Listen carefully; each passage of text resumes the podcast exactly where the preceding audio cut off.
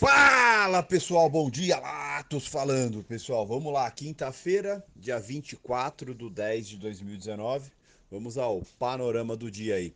Nesse momento aí, os índices mundiais, é, na sua maioria positivo, né? ainda com falta de grandes motivadores, tanto para alta ou quanto para baixa, né? então os, os índices vêm aí trabalhando de certa forma numa tranquilidade, exceto os índices é, chineses, ali asiáticos, que fecharam levemente negativo, mas levemente mesmo, pouca coisa negativo, é, chega a ser inexpressivo a movimentação. Tudo está acontecendo de uma forma um tanto quanto mais tranquila e mais estável aí. Nesse momento a gente vê o S&P 0,16 de alta, né? O S&P que voltou a estar acima dos 3 mil pontos ali, tá? É, nesse momento aí tá no 3,010,5 o SAP que ainda comemora é, a, a, boa relação que tá, está acontecendo entre Estados Unidos e China sobre a guerra comercial e a iminência aí a qualquer momento uma assinatura de um acordo, assim como também o fato de ter sido feito cessar-fogo na Turquia, o fato dos Estados Unidos é, ter declarado que vai retirar todas as sanções contra a Turquia e vai retomar as negociações comerciais com a Turquia.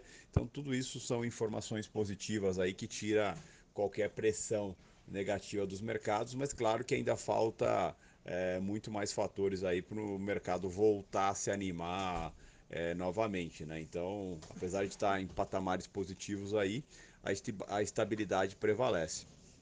O euro nesse momento está 0,02 de queda. O euro que está saiu alguns dados da, da União Europeia essa madrugada, essa manhã agora, saiu o PMI industrial, veio abaixo do esperado, a expectativa era 46.1, veio 45.7. É, o composto Market também veio abaixo do esperado, sim, esperado 50.3, veio 50.2 e o PMI do setor de serviços também veio abaixo do esperado, veio 50, é, era esperado 51.9, veio 51.8. Né? Então são dados que vieram um pouco abaixo aí, mas não ao ponto de desanimar os mercados né, como um todo. É, vale lembrar que sai hoje aí a, a declaração de política monetária do Banco Central Europeu. Não se espera muito disso, tá? Para que fique claro, é, a expectativa é que se mantenha é, a neutralidade, né? se mantenha a, a, a taxa atual. É, às nove e meia o Mário Draghi fala, mas não se espera muito dessa reunião, até porque é a última do Mário Draghi como presidente do Banco Central Europeu. Né? A próxima reunião já é com a Christine Lagarde. Então é bem provável que ele não mexa em nada e deixe as próximas decisões para a nova presidente aí do Banco Central Europeu. Tá? Então, por isso que os índices europeus estão mais tranquilos.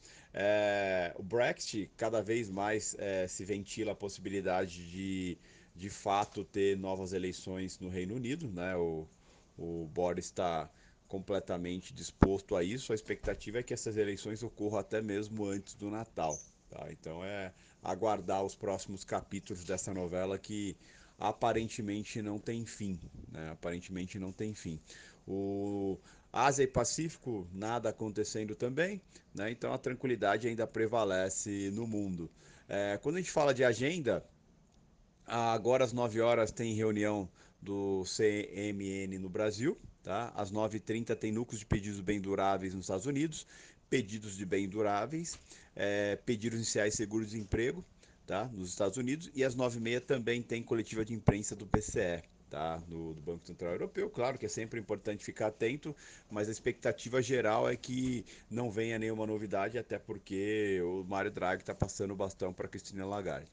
Às 10h45 tem PMI industrial nos Estados Unidos e PMI composto market e PMI de setor de serviços. Então, um dado importante que vale a pena ficar atento aí dentro dos Estados Unidos, lembrando que os dados europeus vieram bem abaixo do esperado.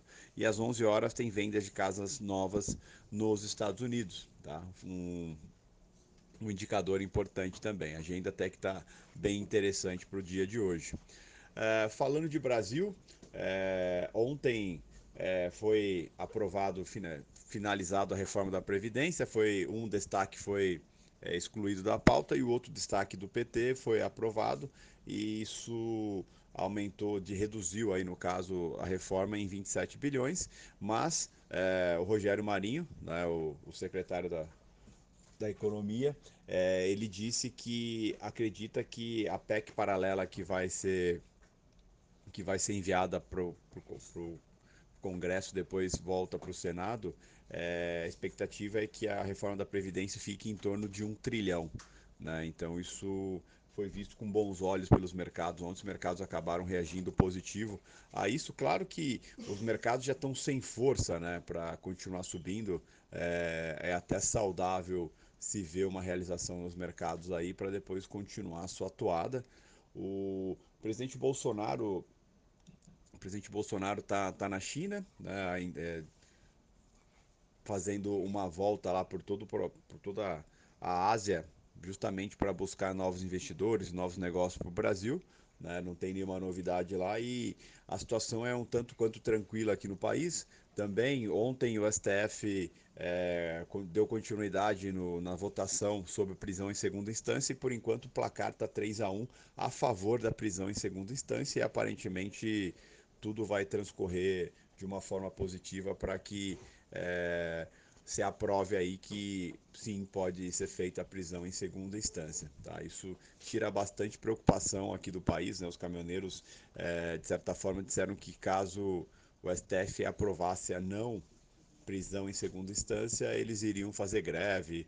Chegou ao ponto do presidente Bolsonaro colocar as Forças Armadas em alerta é, para o risco de acontecer o que está acontecendo no Chile, mas não chega nem perto a isso no Brasil. Né? O Brasil é um país mais pacífico nesses aspectos aí. É, falando de mercado ontem, o Ibov acabou fechando ali estável com 0,15 de alta, né? Chegou a quase bater nos 108 mil pontos, fez máximo ali a 107.958.